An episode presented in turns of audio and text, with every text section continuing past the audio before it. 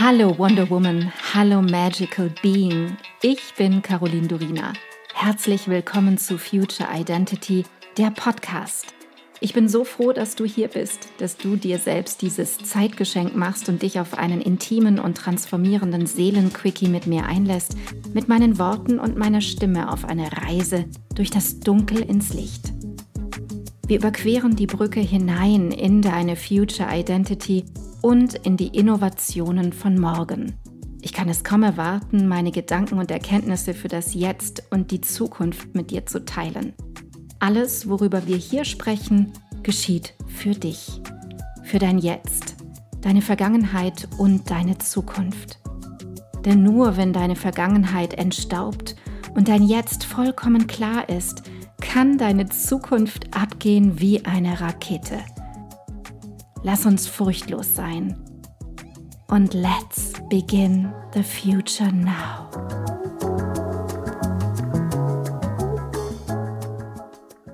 In dieser Podcast-Folge wird es wieder ein bisschen technisch, aber auch spannend, das verspreche ich dir.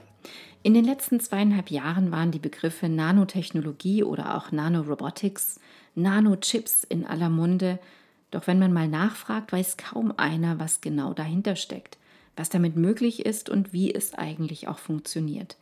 Genau das ist ja für mich so auf der Einstieg, um zu erklären, um zu recherchieren, was an dieser Sache dran ist und was diese Sache kann. Und zwar auch so darüber zu sprechen, dass es jeder verstehen kann. Wenn es dir genau so geht wie mir, dass du den Begriff oder diese Begriffe zwar kennst, sie aber nicht gefüllt sind, dann freue ich mich jetzt, wenn du dran bleibst und verstehen lernst, was es damit auf sich hat, denn das machen wir jetzt gemeinsam. Ganz grundsätzlich gilt es zu unterscheiden zwischen Nanotechnologie, Nanorobotics und Nanopartikeln. Im Bereich der Nanotechnologie werden Anwendungsmöglichkeiten zum Beispiel in der Medizin, der Kosmetik, der Energie- oder Computertechnik erforscht. Die sogenannten Nanopartikel sind bereits zahlreich im Einsatz, unter anderem in Kosmetika, in Lacken oder auch in Verpackungen. Doch bevor wir hier tiefer gehen, möchte ich vorab Folgendes erklären. Es geht mir hier nicht um eine Gegenüberstellung oder gar Wertung von gut oder schlecht. Ich möchte einfach nur zeigen, was Nano ist und nicht darüber urteilen. Was du darüber denkst oder welche Erfahrungen du damit hast, kannst du super gerne in den Kommentaren teilen, wenn du das Bedürfnis hast, dich zu äußern. Mein Anliegen besteht in diesem Fall darin, so objektiv wie möglich Begriffe und Anwendungsmöglichkeiten zu erklären, die bereits da sind in unserem Jetzt, die vielleicht auch in der Zukunft kommen und die Art und Weise, wie das alles genutzt wird. Zum Einstieg stelle ich mir natürlich selbst vor allem die Frage, was Nano bedeutet. Den Ausdruck Nanometer haben bestimmt viele von euch schon einmal gehört. Doch was bedeutet das genau? Ein Nanometer ist ein Milliardstel Meter und geht auf das griechische Wort für Zwerg zurück. Mathematisch ausgedrückt sind das 10 hoch minus 9 Meter. Ein Milliardstel Meter, pff, das kann man sich kaum oder wirklich nur sehr schwer vorstellen. Um das vor deinem inneren Auge besser verstehen oder sehen zu können, gebe ich dir ein Bild mit. Man beschreibt es so. Ein Nanometer ist in Relation zu einem Meter so groß wie etwa eine kleine Kaugummikugel aus dem Automaten zur Erde. Also echt heftig. Eine Kaugummikugel, ne, so wie du sie früher vielleicht als Kind aus dem mit 10 Pfennig oder 10 Cent oder 5 Cent aus dem Automaten geholt hast. Bei uns um die Ecke gibt es sogar noch so einen. Also so eine Kaugummikugel in Rot, Blau, Grün, Gelb in Relation zur ganzen Erde. Interessant ist, dass durch die Erforschung der Nanotechnologie alles immer kleiner wird. Elektronische Bauteile werden kleiner, Computer, Chips, Schaltkreise und so weiter. Befassen wir uns noch ein bisschen mit den Nanogesetzen, die dem allem, dem Ganzen zugrunde liegen. Wir erkennen dadurch, dass unterhalb von etwa 50 Nanometern nicht mehr die klassischen physikalischen Gesetze gelten – und das ist das, was vor allem zur Anwendung kommt, das, was den Unterschied macht zu anderen Stoffen. Unter Umständen erhalten die Partikel, die Bestandteile andere optische, magnetische oder elektrische Eigenschaften. Manche lichtreflektierenden Materialien werden in Nanogröße für sichtbares Licht durchlässig. Ein Anwendungsbeispiel hierfür ist die Einlagerung von Nanopartikeln aus Titandioxid in Sonnencremes. Damit ist die Creme vollkommen transparent, also lichtdurchlässig und auf der Haut unsichtbar. Die schädliche ultraviolette Strahlung hingegen wird reflektiert. Also sonnenhungrige Menschen, dazu zähle ich mich auch, können sich so in die Sonne legen, zumindest einen, eine Zeit lang, und sich vor der schädlichen Strahlung der Sonne schützen. Das wisst ihr ja alle, ohne dass die Creme aber auch sichtbar ist, also ohne dass du irgendwie komplett weiß eingeschmiert bist.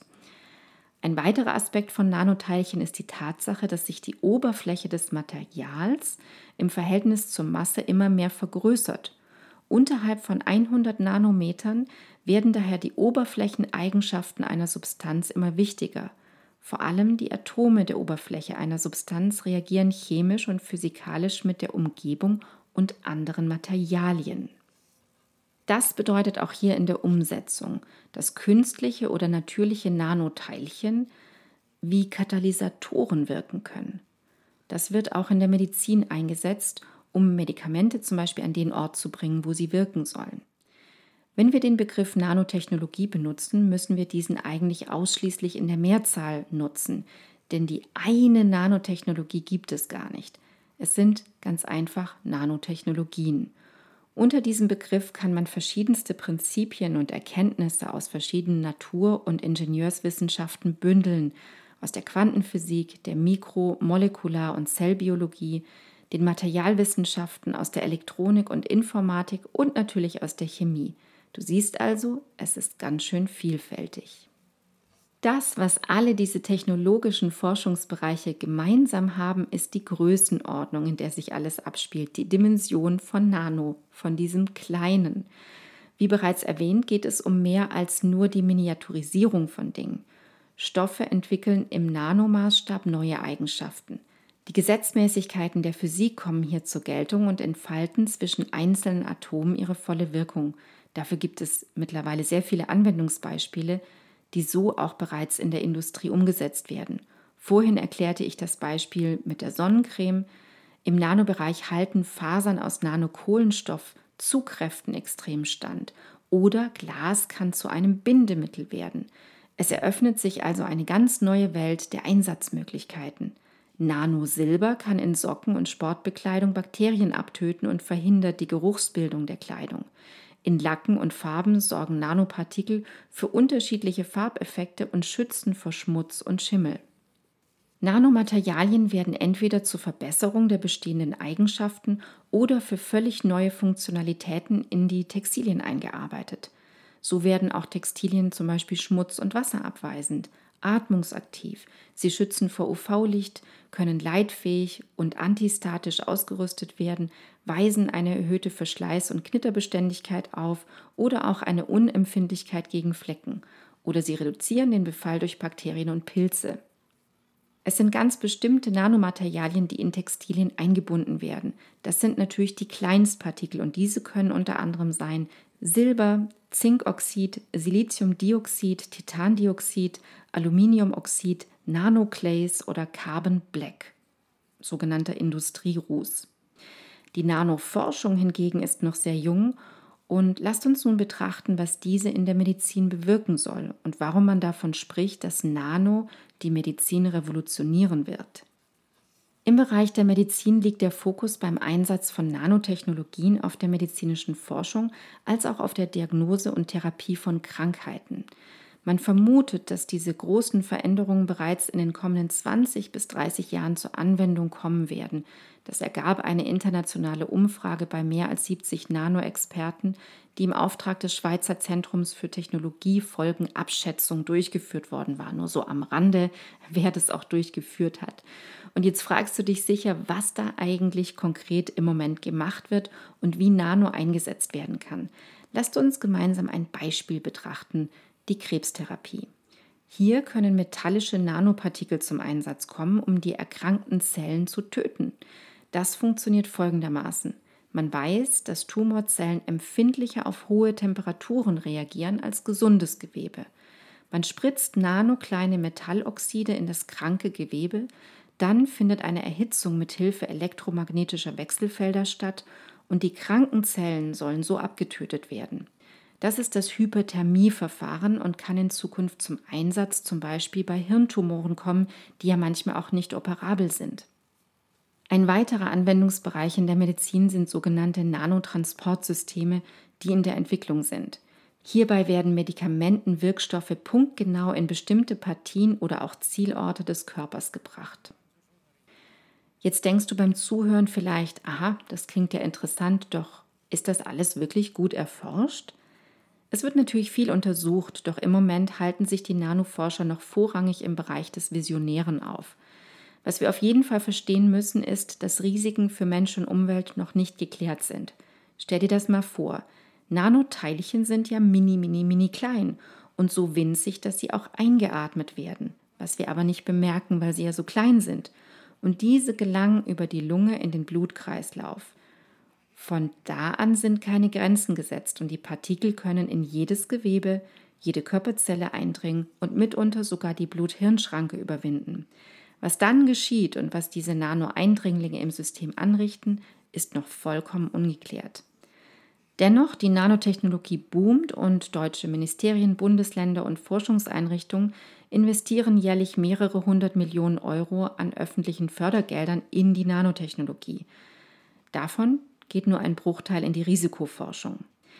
Deswegen ist es so, dass Verbraucher- und Umweltverbände sich erheben und bereits lange einfordern, dass Nanoprodukte gekennzeichnet werden müssen. Doch es existieren noch nicht einmal verpflichtende nanospezifische Testverfahren, die die Sicherheit eines Produkts vor seiner Markteinführung überprüft. Ich finde, auch das sind wichtige Betrachtungselemente. Spannend sind auch folgende Gedanken und Nachteile, die sich auf lange Sicht ergeben können. Bei der Nutzung von Nanoprodukten könnte der dadurch herabgesenkte Kontakt mit Schmutz und Mikroben dazu führen, dass die Menschen auf Keime reagieren oder sogar überreagieren und immer sensibler werden. Dann gibt es Bakterien, die eine Resistenz gegen die antibakteriellen Nanoprodukte entwickeln, so wie immer. Dann wären die Nanoprodukte im medizinischen Bereich komplett nutzlos. Und was geschieht mit dem Silber aus Nanoprodukten? Dieses gelangt über die Waschmaschine und die Abwässer in die Umwelt. Silber ist nach Quecksilber das zweitgiftigste Schwermetall für Tiere und Pflanzen im Wasser und beeinträchtigt Mikroorganismen im Boden stark. Natürliche Kreisläufe werden so empfindlich gestört. Wenn etwas Neues entwickelt wird, ist es für mich immer wichtig, beide Seiten der Medaille zu betrachten und ich hoffe, dass wir das, genau das, gemeinsam machen konnten. Wir sehen uns schon ganz bald wieder zur nächsten Future Identity Podcast Folge. Pass bis dahin sehr, sehr gut auf dich auf, du Liebe. Ich danke dir so sehr, dass du heute deine kostbare Zeit, deine Aufmerksamkeit und deine Liebe zum Leben mit mir geteilt hast. Ich hoffe, ich konnte dich auf deinem Weg zu deinem wundervollsten Ich in der Zukunft inspirieren. Vergiss nicht, einen Blick in die Show Notes zu werfen. Dort findest du alle wichtigen Informationen und Links. Wenn du jetzt erfüllt in deinen Tag gehst, dann danke ich dir, wenn du diesen Podcast einer Freundin oder Bekannten weiterempfiehlst und du mir Feedback gibst. Hinterlasse super gerne deine Meinung und teile deine Gedanken mit mir, was mit dir am meisten in Resonanz gegangen ist und was nicht. Entweder direkt hier unterhalb bei iTunes oder schreib mir auch gerne unter meinem Podcast-Post auf Instagram unter Miss Caroline Durina. Ich freue mich immer riesig, eure Kommentare zu lesen.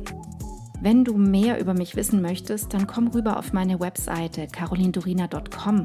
Dort bekommst du alle Informationen zur Kreation deiner Future Identity, zu meinen Kursen und meinem Mentoring-Angebot und da gibt es auch den Future Identity Mitgliederbereich. Wenn dich genau dieses Thema packt, du in dir und in dieser Welt wirklich etwas bewegen möchtest, mit anderen Menschen zusammen, dann sei willkommen beim Future Me Membership der Liga der Zukunft. Alle Links dazu findest du in den Show Notes. Vielen Dank für dich. Vielen Dank, dass du heute dabei warst. Und noch eine kleine Erinnerung zum Schluss. Du bist zu Hause in dir. Du bist in Sicherheit und du bist bedingungslos geliebt jederzeit. Hier und jetzt. Und nun geh in deinen grandiosen Tag und erschaffe die Magie deiner Zukunft. Love and Light, Caroline.